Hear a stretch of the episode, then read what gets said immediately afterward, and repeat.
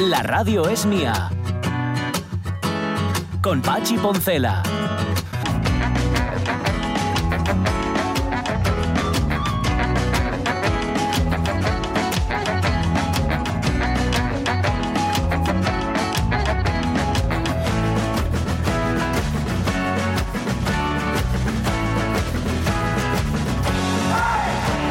Las 11 y 7 minutos de la mañana, como es muy cumplidora, la ABU nos mandó ayer lo que le pedimos, que es el vídeo de cómo se hacen las albóndigas. Mejor dicho, cómo hace ella las albóndigas. Tú la ves, bueno, este es el vídeo, lo estoy viendo ahora mismo. Ella coge la carne, que ya está, me imagino, previamente adobada. ¿No? Ya, bueno, Sí, adobada con lo que tú le eches, ¿no? Y amasadina y todo y todo. entonces claro. ahora lo pone, ella que es, es muy curiosa, estoy viendo, pone sobre la meseta o sobre la mesa un papel de aluminio. En ese papel de aluminio, que Espolvoreado de nunca, nunca lo había pensado yo lo de ponerle un papel de aluminio. Y fíjate, yo lo hago sobre la meseta directamente, Sí. de granito. Pues no, señor. El papel de aluminio está bien porque así te mancha menos. Bueno, pues ella Y si no es de aluminio, mejor todavía. ya. Bueno, papel de lo que tenga, sí. Yo no sé, aluminio. ¿Papel bueno, de cocina? De cocina. O sea, papel de horno. Sí, sí, sí. Lo suelo, eh, suelo ponerlo. Va a ser el papel de horno tiene un problema. Que el papel de horno se mueve mucho. Y entonces tengo que fijarlo de alguna forma. Lo Eh. fijo con masa debajo o con alguna Sí, cosa porque si no sí, se, sí. se va mucho. Y entonces hace ro- dos rollos, hace con la, con la carne, pero rollo cuando digo de rodillo, o sea, como si fuera un rodillo de amasar. Así largo, más Sí. largo que ancho. Y, y luego corta, tas, tas, tas, les da la forma de albóndiga, la típica forma de albóndiga, Ujú. y luego la vemos, bueno, esto lo está haciendo con el segundo, y luego ya tiene, pues hombre, 200 no le han salido, pero déjame ver si puedo contar. Le han salido 3 y 3, 6 y 2, 8, pues como 25 albóndigas aproximadamente. Bueno. Bueno. Está O muy, sea, muy bien. Que sí, sí, sí. le quedan Vamos. mm, otras cuantas tandas. Sí, para llegar a los 200 sí, pero no, no- me imagino que no quiere hacerlo. Ay, espera, sí, porque espera, esas son 25 con los dos rollos que hizo. Sí. Pero al lado tiene la fuente con la carne. Preparada para enrollar. Pero vamos, que haya habido una matanza, ya te digo yo. Para ¿eh? rollear, Una ¿no? cantidad, sí, sí, sí, no sé cuánto. Pues nada, gracias, Abu. Eh, hay dos cosas ya que me apunto para cuando. Porque yo alguna vez sí que hice, mira cómo sonríe. Eh, sí que hice albóndigas, Sí. pero las hago no con ese procedimiento. A partir de ahora me voy a aplicar. A mí me chifla cuando eh, las redondean con dos cucharas. Ay, bueno, eso me Eso parece es lujo y magia, esplendor eso me ya, parece ¿eh? magia. Yo soy, soy incapaz de hacer eso. Sí. Sí. Es como cuando ves a un camarero utilizar con una sola mano la- para servir, ¿no? La cuchara Ah, y eso el sí lo hago, Y eso no sé hacerlo. Lo que pasa es que una vez un camarero me explicó que ellos lo hacían con una sola mano Claro. porque la otra la tienen ocupada. Que Claro. nosotros, como seres humanos, que tenemos las dos manos, Que es absurdo. Claro, no hace falta, utiliza las dos. ¿Para qué tienes que hacerlo? Pero Tiene bueno, toda la razón. pero mola. Oye, eh, queda, bien. Es un chuleo, en un "Mira momento tú, dado". mira tú". Vale. Bueno, vamos a hablar de la cruz, de la cruz que les cayó a los romanos, ¿verdad, Jorge Alonso? Sí. Tal día como hoy. Fue Constantino, ¿no? Eh, No, primero Constantino empezó Constantino fue el primero. el proceso y, y Teodosio, Teodosio, el Grande claro es el que que, sí. promulga la Constitución Cunctos Populus. Con ese nombre, Eh, Teodosio. Or- Teodosio, nada. Teodosio. se reían de él de pequeño, pero Sí. luego se vengó. Toma, ahí lo tenéis. ¿No queréis Teodosio? Teodosio y medio. Que sí. no veas tú, sí, sí. ¿Cómo se llamaba eso que, que aprobó? ¿La? Cunctos, Cunctos Mm. Populus. Cunctos es, Populus, eh, bueno, ujú. la, la, bueno, lo que, la, la ordenanza que hace que todos los pueblos sometidos a, a Roma, tanto. Roma como todo, en fin, todo el imperio, pues tiene que adherirse al cristianismo. Es decir, ya no es solo que, la- que el cristianismo sea la religión oficial, Ya. Sí. Sino que es obligatorio ser de la religión oficial. No te queda más remedio. O sea, Y- te da el Sí. carnet de socio ya desde que naces, ¿no? Quiso establecer unidad social y unidad en los cielos también, en ¿no? todo, en Del politeísmo Sí, a un sí. solo... En eh, claro, en este caso, digamos que la, uni- la unidad divina era, era el reflejo de lo que quería conseguir el, Claro. Mm. en la claro. tierra, ¿no? Claro. No le salió de, de todo bien porque era un poquito tarde ya. Mm. Sí, ¿no? tarde. Estamos Ya, ya, ya. casi en el siglo IV. No tenía nada que ocuparse de matar. Había Iban los romanos matando mosquitos por todos los lados, como Sí. para, como para Sí, andar. si hubiera- que- que- Claro, sí. si hubiera venido del futuro alguien con un afterbite, Claro, pues Sí, o mira, sí. o con este remedio que O- tienes tú, Sonia, para matar mosquitos que transmiten bichos. Sí, ¿no? señor, sí, señor. Eh, el otro día lo apuntó someramente em, César eh, Alonso. Alonso. ¿eh?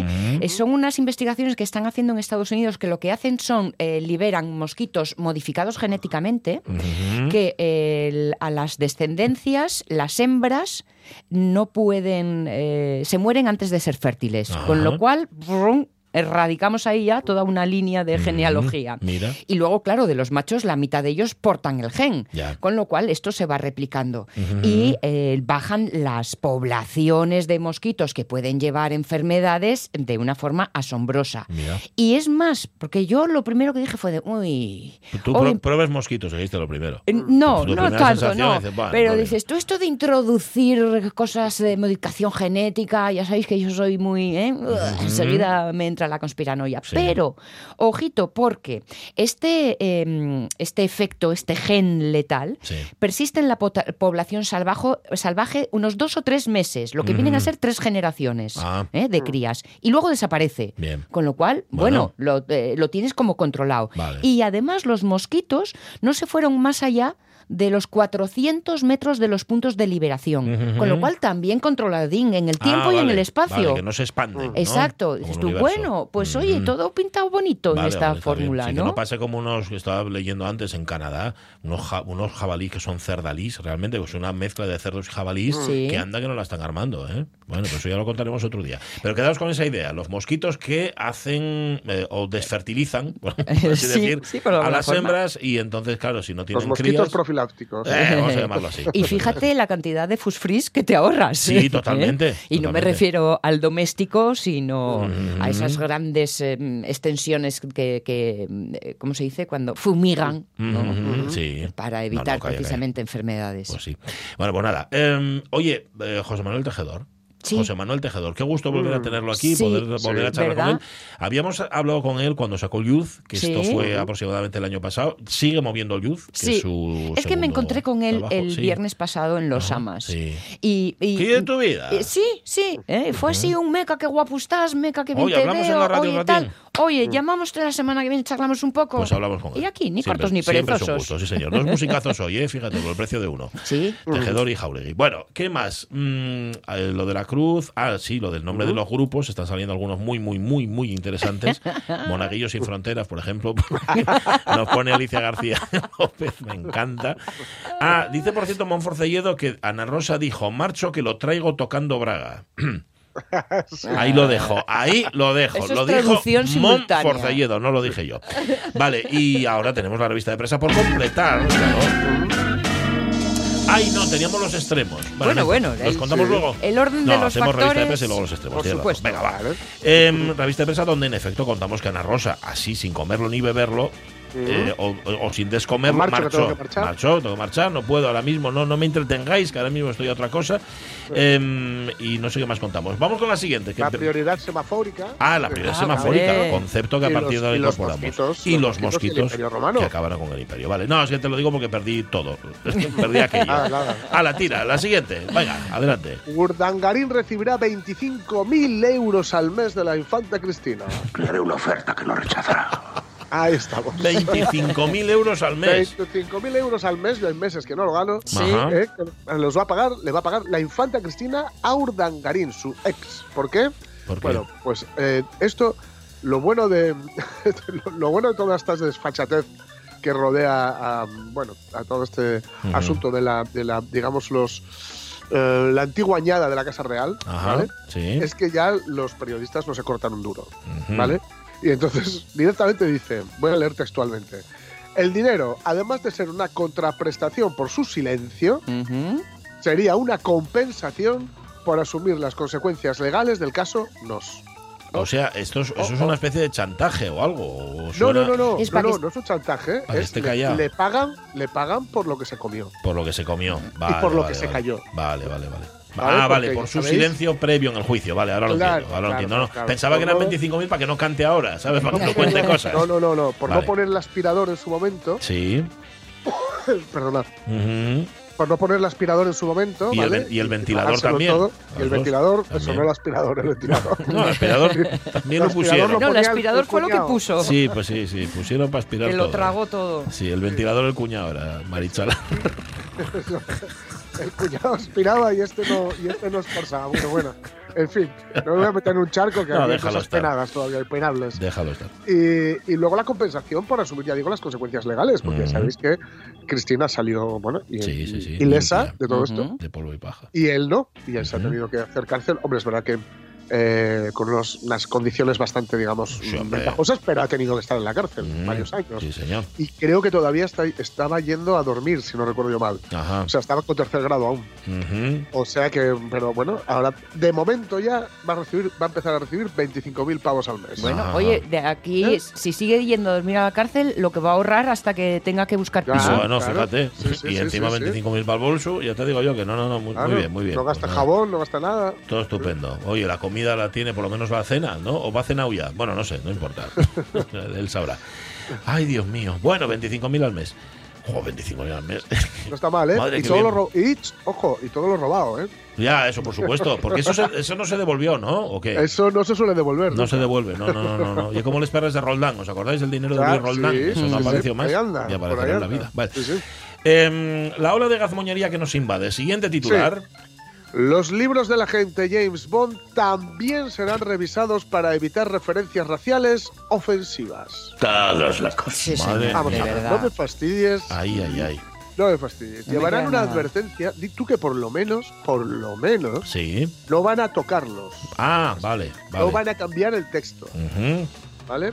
Van a poner una advertencia, chorras, Ujú. pero advertencia al fin y al cabo, Sí. que diga que los textos fueron escritos, abro comillas, en un momento en que términos y actitudes que podrían ser consideradas ofensivas por lo- en un que en- fueron sí, redactados y escritos en un momento en que términos y actitudes podrían ser consideradas ofensivas por los eh, terrores bueno No, no te preocupes, Sí, Jorge. lo Está, está fatal todos, redactado. sí. Está fatal está redactado. muy mal redactado Sí, sí, sí. Vamos, que, que se van a utilizar términos y actitudes, o que se van a mostrar términos y actitudes que ahora mismo, Eh, ¿vale?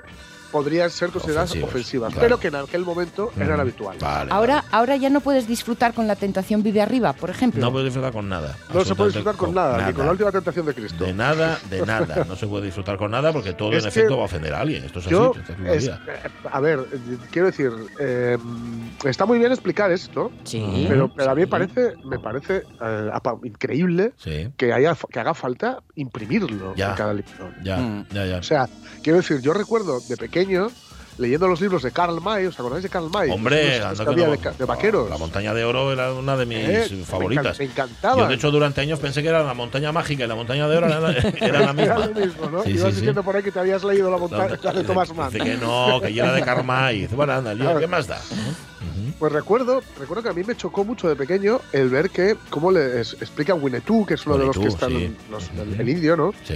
Que comenta que eh, los caballos les repele el olor característico de los negros. Oh, Mm. pues mira, no y me me de eso. pareció muy heavy, porque además, bueno, mm, yo como, como ya desde muy prontito hacía mercados con, mis herma- con mi hermano y tal, y trabajaba al lado de gente de color, concretamente de Ujú. color negro, Sí. Mm. me parecía muy heavy ese término, pero eh, no hacía falta que, me- que nadie me dijera que eh, el personaje era racista. Claro, Mm, claro. Sí, Ya ya, sabes que que es era racista, Es claro. igual que en Centauros del Desierto, Exacto, También. exacto. viene John Wayne y odia a los indios, vamos a ver, odia a los indios porque han raptado a sus sobrinas, han matado a su, a su familia, Sí. y además John Wayne es un soldado sudista. Sí, es que, es que lo tiene, es que lo tienen todo para odiar a los indios. Entonces, Es que- Sí, sí, sí.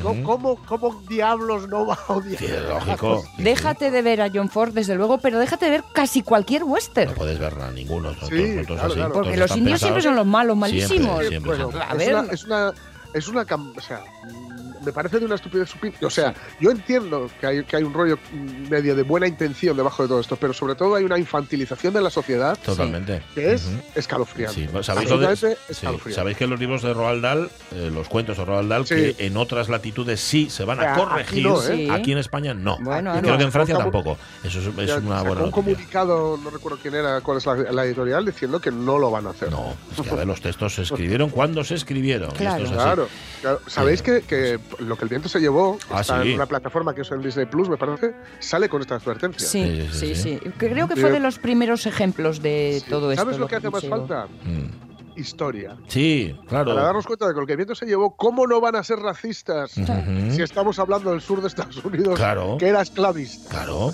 sí, señor. Eso se- ¿Cómo no van a ser sí, racistas? claro, claro, claro. Eso, eso se explica, claro, pero se explica si lo sabes, si alguien te lo explica Claro, antes. Es que, claro, claro. en fin, un poco más de cultura y un poco menos de laica inquisición, que es en la que estamos ahora. sí, ¿vale? sí, sí.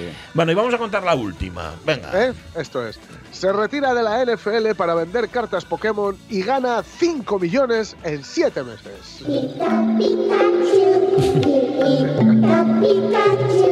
Si hay algo más hipnótico y a la vez, y a la vez escalofriante repulsivo. que este coro de Pikachu, Uf. yo no lo conozco.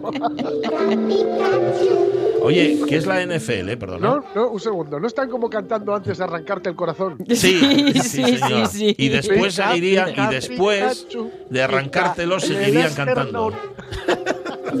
Son la banda de Chucky. Ay, sí, da un poco miedo. Nos alimentamos de su hígado. Bueno, cuéntame qué es la NFL, anda. Bueno, la NFL es la Liga de Fútbol Profesional Norteamericano. Ah, ¿Vale? bien. Y entonces Blake Martínez, Sí. tras seis temporadas en la NFL, que no es nada, nada fácil ni entrar ni mantenerse seis temporadas, que eh. pegan unos golpes como panes, montó una empresa para canalizar su afición a la venta de cartas, a car- cartas de, de Pokémon, Sí. ¿vale? Y ha ganado en siete meses cinco pavos. Y dice que quiere llegar a, cinco pavos, no, Cinco Cinco millones. Cinco palos. Claro. Ajá. Quiere llegar a los 10 millones de ingresos anuales. Como yo también. No, yo también, por otro lado. sí. Cinco millones bueno. en siete meses, el tío. Pero supongo que hay muchas personas que venden cartas de Pokémon, que no Sí. sé exactamente lo Sí, que lo son, que que más si o juegas- menos, si tal. juegas en la, en la NFL, lo que tienes Claro, es poder adquisitivo para poder, mm, digamos, hacerte con cartas chulas, eh, ¿no? caras, Sí, ¿vale? Y sí. empezar a generar un tráfico con ellas. Yo, eh, fijaos que con estas historias siempre hay cosas que se nos escapan a quienes no estamos metidos en el rollo, no somos coleccionistas y todo esto. Se nos escapa mucho, ¿no? Por ejemplo, yo conocí a Chicle de Fresa, que un día, si queréis, hablamos con ella, que es una capo di tutti capi de Barbie a nivel Ah. europeo, y es de Gijón. Anda. Es de aquí, sí, sí. Y, y ella me comentaba, que la podéis encontrar en Instagram y todo esto, Sí. que había series de Barbie que Sí. eran muy limitadas. Y habían tenido que limitar, valga la redundancia, las que tú podías comprar. ¿No? Porque había gente que se gastaba mucha pasta, Sí. se compraba 10 y esas, y esas Barbies que a lo mejor te habían costado 150 euros cada una. En el momento en que se acababa la serie, costaban ya 1.500 euros. Oh, Fíjate. claro, pero tienes que saber cuál comprar. Eso tienes que estar claro, en el ajo. claro, y hay que estar muy ello. pendiente de, Sí. cuándo salen a la venta, Ujú. etcétera, etcétera. ¿no? Entonces, bueno, pues este tío controlaba y tienes, al estar currando la NFL, pues currándolo jugando en la NFL, pues tienes cierta, cierto, digamos, tienes un montante económico que te permite jugar, ¿no? Que te Claro. permite Ya. comprar las cartas necesarias y así ha ganado 5 millones de euros, con lo cual Bueno. sí, todos queremos ganar 10 millones al año, pero él está 5 millones más cerca que nosotros. Para que os deis cuenta de que el, el dinero llama a dinero. Si no tienes perres, ¿qué vas a conseguir tus 5 millones al año? Exactamente. Pringao. Hombre, claro, ¿Eh? claro. Primero tuvo que estar pegándose pechazos ahí en la NFL durante seis temporadas Claro, y ahora claro, ganando un montón de pasta con los Pikachu. Sí, señor. A ti lo máximo que te puede pasar es que te arranquen el corazón los Pikachu. Los estos. Pikachu. Mucho.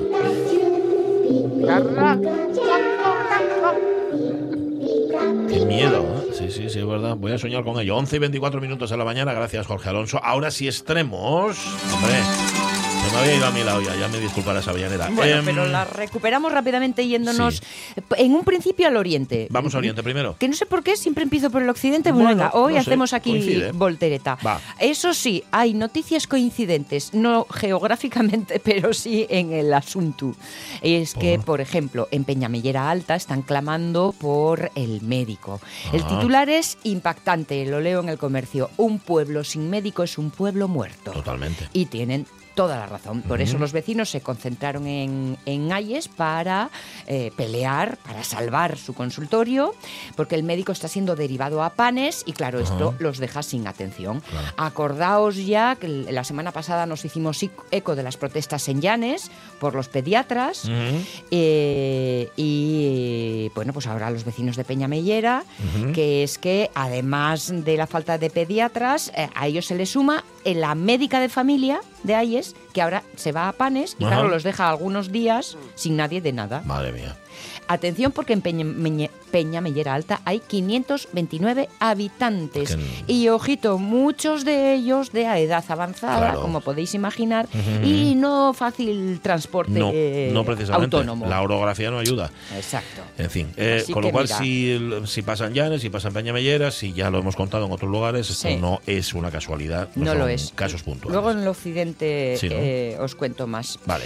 Eh, más. por ejemplo, en Llanes, una buena noticia, ¿eh? por Ah, ir equilibrando los ánimos. Venga. Los escolares del Centro Rural Agrupado eh, número uno de Llanes, que estuvieron en Porrúa, descubrieron en Porrúa una placa Mm. conmemorativa de una participación que tuvo el centro en el proyecto internacional OECE. Ajá. Es decir, Opera and Early Childhood Education. Ajá.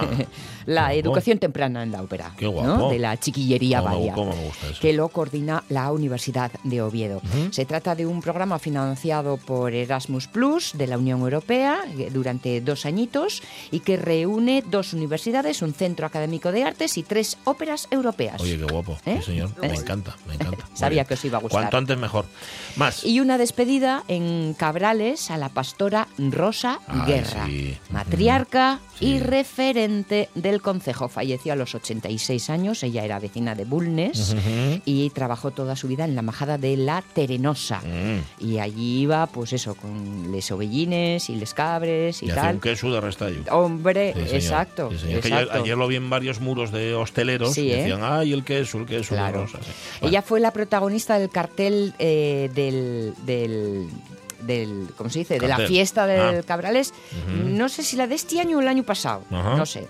Y estaba un poco enfadaduca, como ella decía, con los em, eh, ecologistas. Sí, ¿eh? Porque decía, cuidáis más de los De los animales que de que de los... nosotros y Sí, tal. sí. Bueno, oye. Bueno, oye, cada uno Son perspectivas. lee el cuento desde su momento, ¿no? Y desde su Pues perspectiva, nada, como dices. Descansa en paz. ¿Qué más? En el occidente, Venga. pues en Navelgas, que también están con lo del médico a cuestas. Mm, 1.300 firmas para exigir más profesionales sanitarios en su consultorio. Dice que con dos médicos y dos enfermeras. No les da. Hay días en que se cierran las consultas, porque claro, el horario No hay da. que descansar Sí, en algún momento. lógicamente, claro. ¿Eh? Y entre el horario de trabajo y el horario de guardia, porque no dan abasto No da. entre todo. El consultorio de Navegas cuenta con 1.208 tarjetas sanitarias. O sea que hay un buen número de población, ¿eh? que no es que digas tú, bueno, va. No, no, no, No, no, va. no va nada. Está bien. en fin. Y aunque, fuera, y aunque fueran tres, ¿oíste? Vale. También es cierto, también es cierto. Cuéntame una más accidente. En el Franco Sí. han puesto en marcha un plan de control de gatos callejeros. Sí. En la Caridad han estrenado dos casetas refugios para eso, para refugiarse, también para alimentarlo. Están eh, previsto que se instalen también en Vía Vélez Mm. y lo que están haciendo además de forma paralela, pues eso sí, cuidarles, atenderles, pero también eh, hacer, mm, eh, vaya, estoy sin palabras esta mañana. Ya ¿eh? te veo. Sí, sí. Castración no, bueno, sí, castración. Bueno, Control de población. Bueno, sí, Eso castrarlos. es, claro, Claro, claro. o sea, malas cosas, pues no es que estés sin palabras, que te salen las que tienes que decir. Sí, no, no, pero es que no me salía tampoco la de castrar. ¡Castración! Sí, señor, Eso sí, señor. Es. que hay que tener las Yo colonias. soy muy proclive a la castración. a la castración. Esterilización. A esterilización. Eso es lo que pretendía decir. Esa es más, bo- esa es más bonita. Que bueno, va, oye. bueno, está bien, ¿eh? está bien, está bien. Y la última, rápido, solo titular, porque fue maravillosa una vez más la exposición de camelias Ay, es en verdad. Luarca, Vale. que estaban, bueno, lo mejor de lo mejor, con un gran número de variedad de camelias, Ujú. que es que de verdad que uno queda boba. Las camelias son preciosas. Y de La las, flor y de las muchas que hay, las eh, muy diferentes que Nah, hay. eso ya ni idea. ¿eh? Y luego, eh, claro, todo esto eh, con el, el- el desarrollo del jardín, del bosque jardín de la Fonte Baja, Ujú. que allí la camelia tiene un papel muy destacado Sí. y que quieren que se le reconozca como jardín de excelencia internacional. Ujú. Para eso, la Sociedad Internacional de Camelias tiene que venir a poner el sello. Ajá, bueno, pues nada. Y están en ello, Muy están bien, en muy ello. bien, pues nada. ¿Eh? Que venga la dama Que de las venga, camelias. sí, señor. A ponerla. Gracias, Avellaneda. Once y media ya. Ay, pues tiene que darme tiempo. ¿eh? Venga, tres minutinos a nuestro Facebook, donde hoy hablamos o planteamos nombres de grupos. Los guardias de O'Connell. ¡Los feos de las chisteras! Los camisas largas. Los de Chichester. ¡Los 40 ladrones! Bueno, estos eran nombres de bandas de otro tipo de bandas, pero puede valer, puede valer también para bandas de música. ¿Por qué no?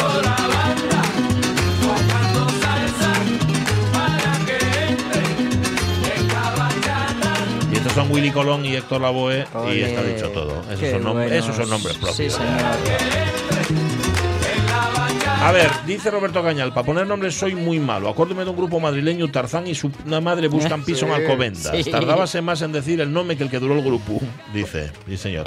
Un grupo, ah, dice cáncer de sida. Yo espero que no exista este nombre. Oy, oy, oy, Olaya oy, Cuervo, oy. de can- con K- y con K, lo de cáncer. Yo me imagino que es por... existió. ¿Sabes? Me pega todo.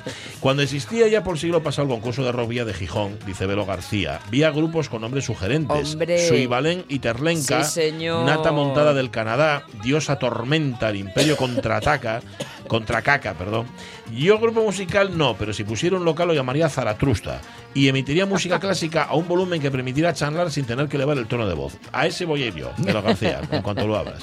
Venga, más. Suivalén y Terlenca, como Sí, me gustaban, sí, me gustaban señor. muchísimo. Eh, el hermano de Ayuso y los casados. Este, ¿sabéis de quién es esta propuesta? Lorenzo ¿no? Linares, no podía fire, ser. sí. La banda El Trapu, ¿eh? como grupo de rock duro. y también podría ser el Flis Flis, Ah. pero en este caso sería banda efímera para el Euro Yeye. Ajá, está muy bien. Y ya estoy pensando en cómo organizar el trabajo para que me coincidan lesores que existen con el trabajo que hay que hacer. Pacones, dice Paco Vigil, así lo llamaría él. María Su Muñiz haría un dúo con Samuel y se llamarían El Rumbero y la Madre que lo parió. bueno, Me encanta, le gustaban los que había de los gascones, la garrapiella. Por irreverentes le gustan los mojinos escocíos.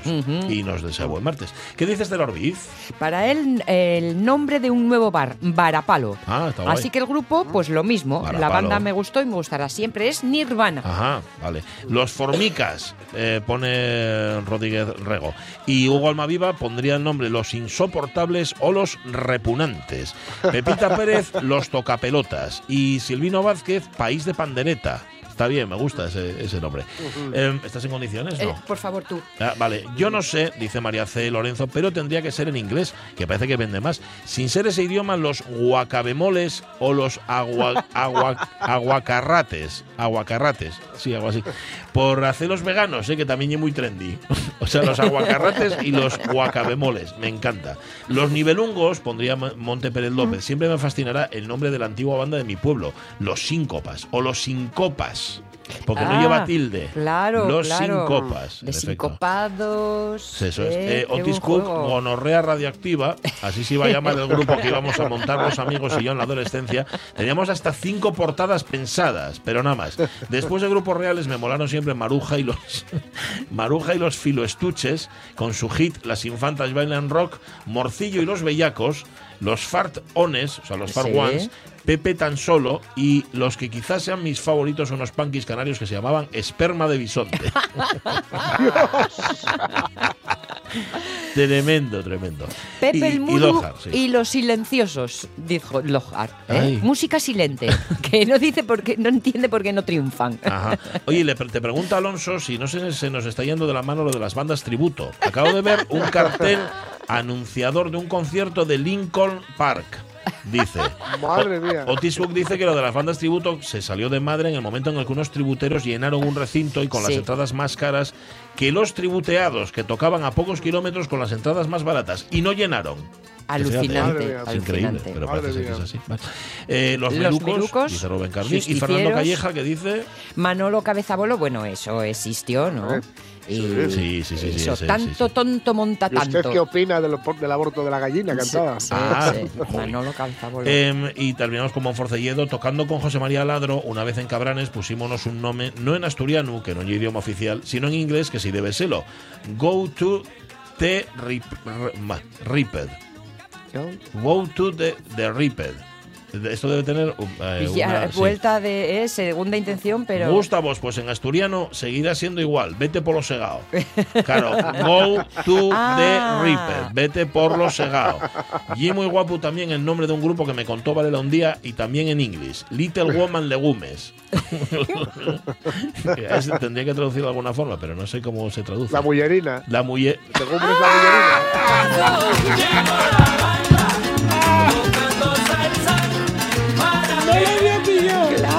Legumbres la mullerina. Vale, Sí, eh, señor. Así cualquiera cocina. Así cualquiera cocina. Y termino con Alicia García López, los ascandiles. Me gustan los bravos y monaguillos sin fronteras. Los monaguillos sin fronteras.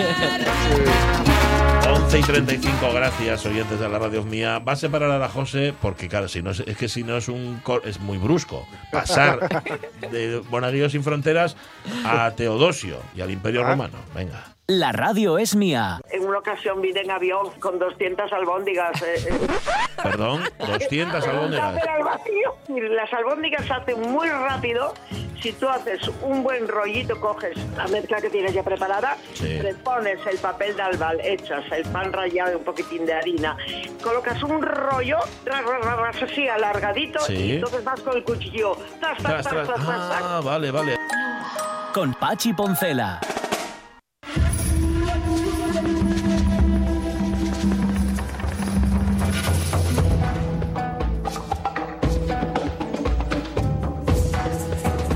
Bueno, vámonos a Roma, em, Sí. pero ya una Roma bueno, un poco. De, Ya un poco resquebrajada. Un poco de Roma, ¿no? O sea, Sí, sí, sí. un poco ya, sí, sí, le salían gallos ya. Roma. Esta Era Roma es una ruina. Sí. Sí, sí, una Roma que ya estaba. Nah. eh, bueno, cuidado, la, la que duró poco, la, la Roma de, de Occidente, el Imperio Romano de Occidente, pero el de Oriente duró casi mil años más, eh, todavía. verdad. O sea que Vale, hasta que no lo conquisten los, o hasta que no, sí, o sea, lo caiga Constantinopla, pues no, no caerá el Imperio Romano de Oriente. Pero aquí, el 380, ya de nuestra era, ¿vale? El- eh, porque si no, esto que vamos a contar no tendría sentido. Claro. El emperador Teodosio el Grande promulga en Tesalónica la constitución Cunctos Populus, ordenando a todos los pueblos sometidos a su obediencia la adhesión al cristianismo y lo convierte de esta forma en la religión oficial del imperio. ¿no? Digamos que continúa efectivamente la labor que había comenzado Constantino, que en la batalla, la batalla del puente Libio, contra, bueno, eh, digamos, para, para conseguir ser Mm. eh, califa en lugar del califa, como diría, como diría Etnogut, No, pues dijo que se le había aparecido la cruz, ¿no? Había visto una aparición con la cruz, entonces ordenó a sus soldados que pusieran la cruz en, las, en los escudos y vencieron. Dijeron, pues ya está, pues, Bueno. pues los hacemos, ¿no? Aceros inoxidables. Y se Y hicieron. Sí. Esta, en realidad, la ley lo que hace es certificar un nivel muy alto de cristianización ya en la sociedad romana y sobre todo es una, una medida de cohesión política del Estado, ¿no? Un Estado que en estos momentos se está resquebrajando. ¿Por qué? Porque la administración romana necesitaba de, digamos, de, de- de una convicción fuerte de lo que era el Imperio Romano. Pero en el momento en que el Imperio Romano comienza a no ser, eh, digamos, mm, infranqueable, ¿no? Entonces dejas de confiar en, en Roma, dejas de confiar en lo que era el Imperio Romano y esa idea de Roma eh, se empieza a resquebrajar también. Cuando se resquebraja la idea de Roma, pues se resquebraja el propio Imperio Romano. ¿no? Claro. Es decir, si, si siempre había eh, existido, por ejemplo, la corrupción en los gobernadores de las provincias, pero aún así tenías eh, la cosa del respeto por Roma, ¿no? En el momento en el que eh, unos bárbaros cruzan las fronteras, te tienes que defender, no, te llega la legión romana Uh, o no te pueden ayudar, dices, bueno, aquí ya me tengo que hacer valer yo solo, yo por, por mi cuenta, ¿no? Entonces ya no cuentas tanto con, con lo que es la capital y con lo que es el imperio, ¿no? Esta fue una medida de, co- de cohesionar políticamente el imperio y de hacer, venga, estamos todos juntos en esto. La ciudadanía romana ya se había extendido a todos los, los pueblos subyugados o, o que pertenecían a Roma, porque, por ejemplo, en Asturias aquí no hubo ningún momento eh, batallas. No. La- hubo una una, una- o sea, asimilaron, una claro. romanización, ¿no? Entonces, bueno, durante tres siglos los cristianos habían sido perseguidos por el Imperio Romano. Eh, sí, es- sí que es verdad que no siempre con la misma virulencia, ¿no? Digamos que es parte del mito cristiano Sí. o el mito fundacional cristiano, esa, esa persecución, eso que vemos en las películas como Quo Vadis, ¿no? Con los leones comiéndose a los cristianos de turno que se ponen a cantar, Mm. etcétera, ¿no? Esto sí que ocurrió, es decir, sí que hubo una persecución de los cristianos, sí que se les echó culpa, como luego pasaría, ocurriría siglos más tarde con los Con los judíos, ¿no? Se les echaba culpa, pues por ejemplo, del incendio de Roma o, o de alguno de los incendios de Roma, porque hubo un montón, lo cual no es de extrañar en un lugar que, que las Hombre, casas ya. la mayoría eran de, de madera, ¿no? Claro. Eh, el mensaje cristiano, digamos, tenía en un principio, o sea, hubo un momento en el que su mensaje, el mensaje universal e igualitario, no le venía bien a Roma. Como, como el emperador va a ser igual que el último de los ciudadanos o de las ciudadanas, ¿no? Eso no le venía bien, porque ellos, no no olvidemos que, la- que el emperador estaba de- de- deificado, ¿no? Eh, entonces, eh, pero, pero en este momento, eh, digamos, había que tomar medidas desesperadas, ¿no? Con lo cual, eh, Teodosio el Grande hace, hace este edicto de Tesalónica y, eh, y no solo se convierte, sino que la convierte a, a toda Roma eh, en, una- en un imperio cristiano y, por tanto, a todos sus habitantes en cristianos. ¿no? Ujú. Claro, en Roma convivían un montón de cultos, porque ellos lo que hacían era asimilar deidades, ellos tenían sus deidades propias, que en realidad eran heredadas de Grecia, pero además, digamos que eh, lo que hacían era asimilar otros, otras deidades, porque cuando admites que existen muchos dioses, admites que haya dioses que existan y que no sean los tuyos. Por ejemplo, eh, había lu- lugares, por ejemplo, la- habían dioses sincréticos como Serapis, ¿no? que era Ajá. una mezcla de Osiris y de Apis, ¿no? Serapis. por Osiris y por Apis, por. Osiris y por Apis, por Osiris y por Apis, Serapis, o de. Zeus, ¿no? Claro, el momento en que, en que ellos eh, admitían que había muchos dioses, pues admitían que había, digamos, co- cosmovisiones diferentes a la suya y que había eh, dioses diferentes a los suyos. Y además lo que hacían era muchas veces asimilarlos o hacerlos romanos, ¿no? Claro, eso es muy Claro, lógico, ¿no? Está muy Luego, bien. lo- lo- este mismo proceso lo vamos a ver con, con el cristianismo. El cristianismo transformará muchos templos en iglesias Sí. y claro. ¿qué ocurría? En un principio el cristianismo evitaba la idolatría, al igual que el islam, por ejemplo. Sí. El islam sabéis que no se puede representar a Mahoma. Sí. ¿no? Eh, por eso la película Mahoma, eh, el mensajero de Dios, eh, que, en donde sale Anthony Quinn. Anthony Quinn ya sabes que le llaman en cuanto hay si hay un griego, un árabe, un llamaban Siempre, Anthony Quinn. siempre, un mexicano, sí, Sí. también. Que- Mexicano. Que, eso todavía sería, pero claro, sí, un griego. Sí, muy habitual. Pero, sí. eh, ¿qué ocurre? Pues que es una película mm, difícil de ver porque Mahoma ni sale ni se le oye. ya. Mm. Pero se le vemos, le vemos en tercera, o sea, como, como que es que ve él a través de sus ojos, ¿no? Ah, Y bueno, aquí la idolatría en un principio estaba prohibida, pero luego van a tener que abrir un poco la manga, ¿no? Abrir un poco la mano. ¿Por qué? Porque lo que, dijo, lo que decía, ¿no? Muchos templos se convertirán en iglesias y los cultos a los antiguos dioses por veneración, por veneración sí a los santos y a la Virgen, ¿no? Y no, no los santos y la Virgen, los No. santos y a la Virgen. Ya la ¿no? Virgen. Eh, de- como digo, eh, esta nueva religión, la, la religión había mm, ya- era, era lo suficientemente popular como para que funcionara en principio, ¿no? La idea. Sí. Es decir, no hubo que forzar a nadie, o, o- o a muy poca gente hubo que Ajá. forzar para, para, para que se convirtieran en cristianos. Las clases más humildes ya eran mayoritariamente cristianas. ¿Por qué? Porque eh, a partir del o sea, el Nuevo Testamento, el cristianismo, no, no el Antiguo Testamento de Yahvé, No. iba para con los más humildes, ¿no? Claro. Para con- era, era, ya digo, una, una religión muy Te universal. da una una esperanza de salvación.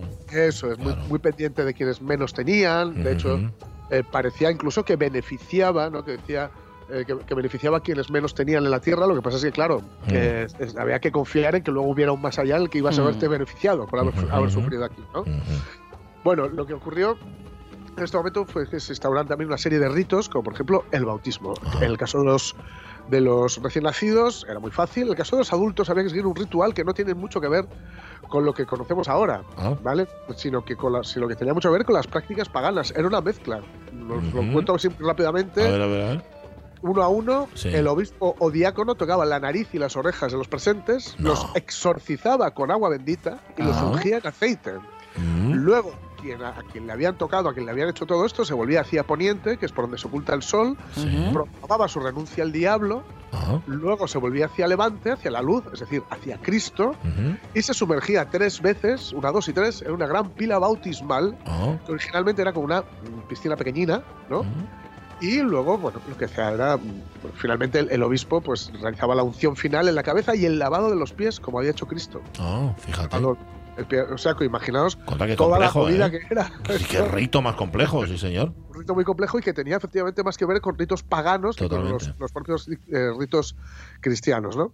Eh, la verdad es que hubo quien, quien se abra- abrazó la fe por convicción, hubo quien le daba un poquito igual y hubo quien lo hizo por interés, ¿no? Sí. Veía que el cristianismo ganaba fuerza, pues era muy conveniente ser cristiano, ¿no? Tenemos casos terribles, como por ejemplo el de Hipatia de Alejandría, que hemos comentado en más de una ocasión, Cierto. que murió asesinada por una turba de fanáticos cristianos, ¿vale? Pero es cierto que eran casos bastante raros estos, ¿eh? El de Hipatia. Sí. Afortunadamente, claro. O sea, se, se estaba más normalizado de lo que. Sí, sí, sí, por eso, se, por eso se utilizó, es decir, no, no por- porque no había que imponerlo, o no había que imponerlo del todo, al menos, ¿no? No había que imponerlo del todo.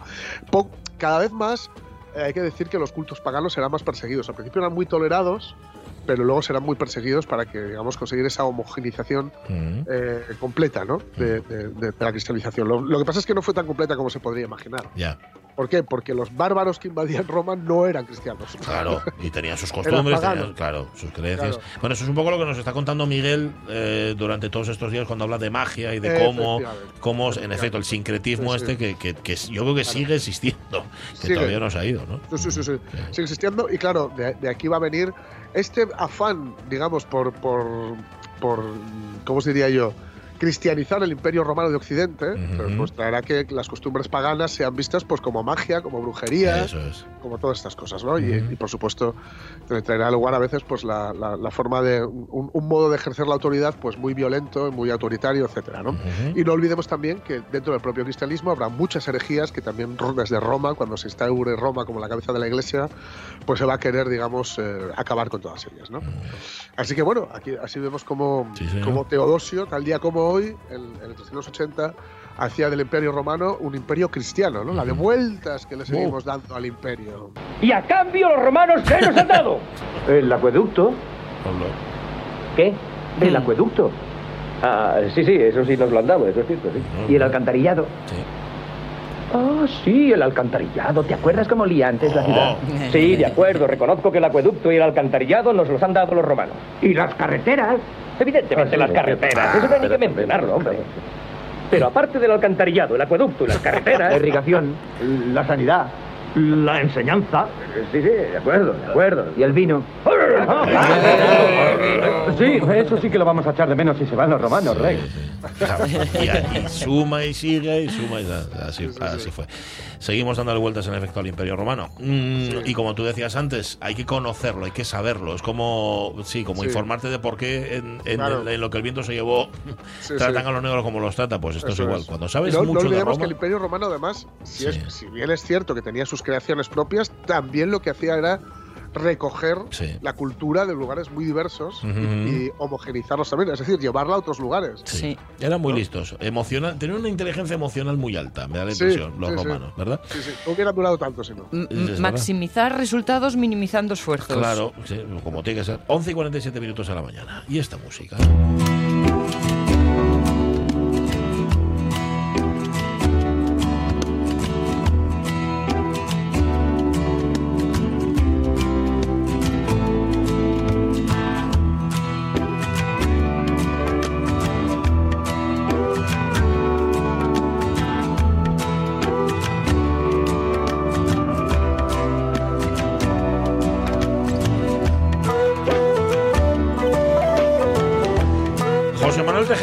Estás?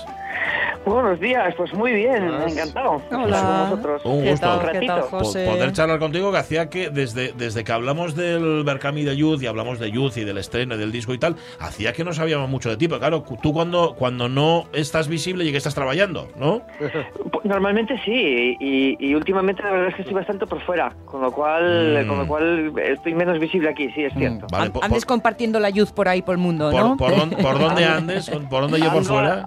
Ando alumbrando, pues estuve, mira, últimamente estuve en Vitoria y ahora en, en el Celtic Connections en, en Glasgow, en, en Mm. Escocia. Ajá, fíjate, lleva- llevando en efecto la luz, la luz por ahí fuera y compartiendo además con quienes son afines, ¿no? Con, con- con ese arco atlántico con el que tanto, con el que tanto tenemos que ver. Pero estás trabajando en algo nuevo, es decir, aparte de, de moverte con lo que ya tienes, ¿hay algo, algún proyecto nuevo en el que andes ahora, tejedor? Eh, siempre, Mm. siempre, y, y espero que y espero que sea así, que, que- que no falte. Sí, yo sigo trabajando ahora mismo en, en nuevo disco y en, y en nuevas colaboraciones, eh, en, discos que, que- que están grabando ahora mismo algunos amigos y, y voy a estar ahí. Por ejemplo, Shera que va a grabar, va a empezar a grabar disco ahora en, en mayo y voy a estar colaborando con ellos también y, y si no es tocando es colaborando y tocando con otra gente, así que estoy encantado. A ver, que estoy rodeada de musiqueros, sacadme de la duda. Yo tengo la teoría de que esto de los crossover, de las colaboraciones, del compartir, eh, donde primero cuajó y estalló fue precisamente en el ámbito del folk y luego se pasó a otros ámbitos de la música popular. Yo que tengo esta sensación, ¿tú piensas lo mismo? Eh, mira, el otro día nos, que vimos en, el otro día que nos vimos en, en los, en los premios AMA, Los AMA. Sí, sí, sí. precisamente y tal, pues, pues algunos de los compañeros que subieron a recibir algún premio lo comentaban, ¿no? Que, era muy, que es muy importante tener, tener, eh, este tipo de eventos donde todos nos, nos juntemos y, y nos sintamos parte de algo, ¿no? Y, y- y la verdad es que cuando nosotros formamos Tejedor hace ya muchos años, nuestra idea sie- siempre fue esa. Nosotros fuimos uno de, uno de los grandes impulsores de, de- de las colaboraciones en nuestros discos y Sí. demás, ¿no? Y, y es cierto que a partir de ahí eh, el fenómeno también en el, en el pop y en el rock en Asturias eh, se abrió, ¿no? La gente abrió un poco la mente y, y empezaron a tocar unos con otros, a colaborar, a, a- a estar en diferentes grupos y eso para mí es, es algo muy, muy, muy positivo, ¿no? Y ya te digo, el folk es muy natural. Para, para mí ahora mismo es algo muy natural el, el estar tocando y el estar colaborando con otros grupos o traer conmigo a mis conciertos a gente de otros grupos. Quiero decir, a mí me parece algo fantástico que, que siempre tengas a alguien que te aporte, ¿no? Ujú. Ahora que estás eh, creando en solitario, me imagino que el, eh, eh, los temas tienen como dos tiempos, dos vidas. Eh, cuando, cuando tú los pares, que están ahí como eh, con la piel brillante de bebé recién nacido, pero que luego mm, eh, uno va saliendo a los distintos miembros de la familia. Es decir, los pasas a la colaboración y es cuando van adquiriendo, ah, pues mira, salió el pelo rubio como fulanitín, ¿eh? o los ojinos están tornando como Mm. manguinetina. Sí, precisamente esa es un poco la idea, ¿no? El, eh, tú, tú tienes, tú tienes un tema y, y que crees que, que, que- que tiene la calidad suficiente para estar en un disco y que te gusta lo suficiente, vamos, que te llena y, y de repente dices, coime, pues eh, un acordeón aquí, una flautina o una guitarra de este me venía que no veas porque le va a poner su sello o, o le va a hacer un arreglín o, ¿sabes? Y entonces eso es, eso es muy guapo, ¿no? El, el- precisamente es, es, el, es, es el enrique- enriquecimiento, ¿no? De lo que tú, de lo que tú haces, el, el que te viene te lo enriquece todavía más, ¿no? Mm. Esa es la idea. Tú llevas en esto, bueno, desde Guaje, llevas toda la vida en esto, llevas Sí. 25 Sí. años o más trabajando en esto. Tú has visto y has protagonizado es un cambio de sonido en, en la música folk y un cambio, mm, no, no sé si de espíritu o en el alma de la, de la música folk asturiana, Mm, un cambio generalmente para bien, ¿no? Con, con nuevas incorporaciones, con nuevas voces, con otras formas de, de contar. Eh, ¿Dirías que ese cambio ha sido positivo, ha sido para bien, José Manuel? Eh, siempre. Yo en ese Mm. sentido, yo en ese sentido, eh, los años no pasan en balde y, y quiero decir, mm, espero no llegar a ser un viejo y seguir siendo un abanderado de la, de la música en Asturias. ¿Sabes lo que te digo? Sí. O sea, yo eh, recibo con los brazos abiertos a la, a la gente joven y, y a las nuevas creaciones y a los nuevos sonidos y a la evolución como, como yo hice cuando tenía que hacerlo y cuando creí que lo tenía que hacer, eh, espero que los demás vengan por atrás y hagan eh, hagan su trabajo. Ujú. Yo casi que se- casi que lo reivindico, ¿no? O sea, se lo exijo, por favor. A hacer vuestro trabajo. Gente joven, a hacer vuestro trabajo. pero no hay, no hay nada que te chirríe. Nada. O, o cuando te chirría dices tú, vaya, que voy pa' viejo. Ah, sí, eso está bien. Eh, no te creas, no te creas. Tengo una hija ahora que tiene ya 18 años y, y bueno, pues en casa, imagínate, pues escuchamos de todo. Y me Ujú. pone de todo. Mira, papá, mira esto que salió. Entonces tengo los oídos como... como Muy, bien Abiertos. entre- muy abiertos y muy entrenados, ¿no? A todo lo nuevo y nunca me cerré, nunca no, a lo nuevo. La verdad es que escucho de todo y, y para gustos hay colores y luego, sí, yo siempre digo que lo que está bien hecho, está- eh, te guste o no, está bien hecho. Mm. Y no hay más. Ya, claro. ¿Cuántos años hace que es gaiteru? Eh, decirlo. Pues mira, pues si tengo las 50, Sonia, eh, yo pe- 49. yo- no, no, bueno, sí. No, digo, pues 49 de gaiteru. Sí, sí, si empecé con 9, 10 años, pues eso. O sea, Vale. esa, es- esa marea la cifra. Te lo digo porque por entonces ya había ambiente gaiteril en Asturias, evidentemente, pero de entonces aquí, el- cómo ha prosperado el, el instrumento que en algún momento parecía que, oye, igual esto, y que ha, ha exposigado muchísimo. Sí, pero mira, pero precisamente aquellos años fueron muy decisivos. O sea, Mm. los, eh, de, de los años de mediados de los 80 a mediados de los 90, por decirte, fue donde se desarrolló todo lo que tenemos hoy, todas las escuelas de música, eh, la posibilidad que, de que los chavales y chavalas estudien en el conservatorio, en las bandas de gaitas, eh, el- todos los concursos que hubo, eh, el que Asturias saliera de aquí y sería, se, se diera a conocer fuera pues con el fenómeno del, del, del Festival de Loguian, ¿no? Ah, que fue, sí. digamos, nuestro primer escapa- gran escaparate, ¿no?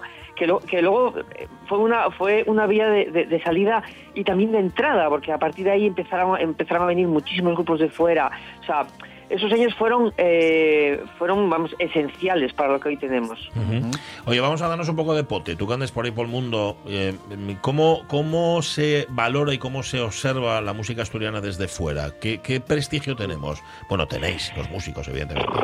Bueno, pues mira, yo por ejemplo ahora en Escocia estuve en, en- en un espectáculo que, que lo que trata es de reunir a, a artistas de, digamos, de todo el arco atlántico, de todos los países celtas, y, y hacer un concierto. Quiero decir, que cada uno, cada uno pues aportábamos eh, un par de temas y aparte pues a- había digamos un director musical, un bretón, que, que, que- que también eh, hacía de nexo con algunas, algunos temas que nos a los que nos íbamos sumando y entonces ahí, pues, lo mismo yo estaba tocando con irlandeses y escoceses, que después ellos, entre ellos, hacían también lo suyo, y después, entonces, un espectáculo muy guapo. Este año se, se va a hacer en Loguian también, y, y, quiero decir con esto que Asturias está en, en- al más alto nivel, y, y ya tenemos nuestro sitio, y, y la gente ya sabe, ya pone el dedo en el mapa, y ya sabe dónde está Asturias, y ese tipo de cosas.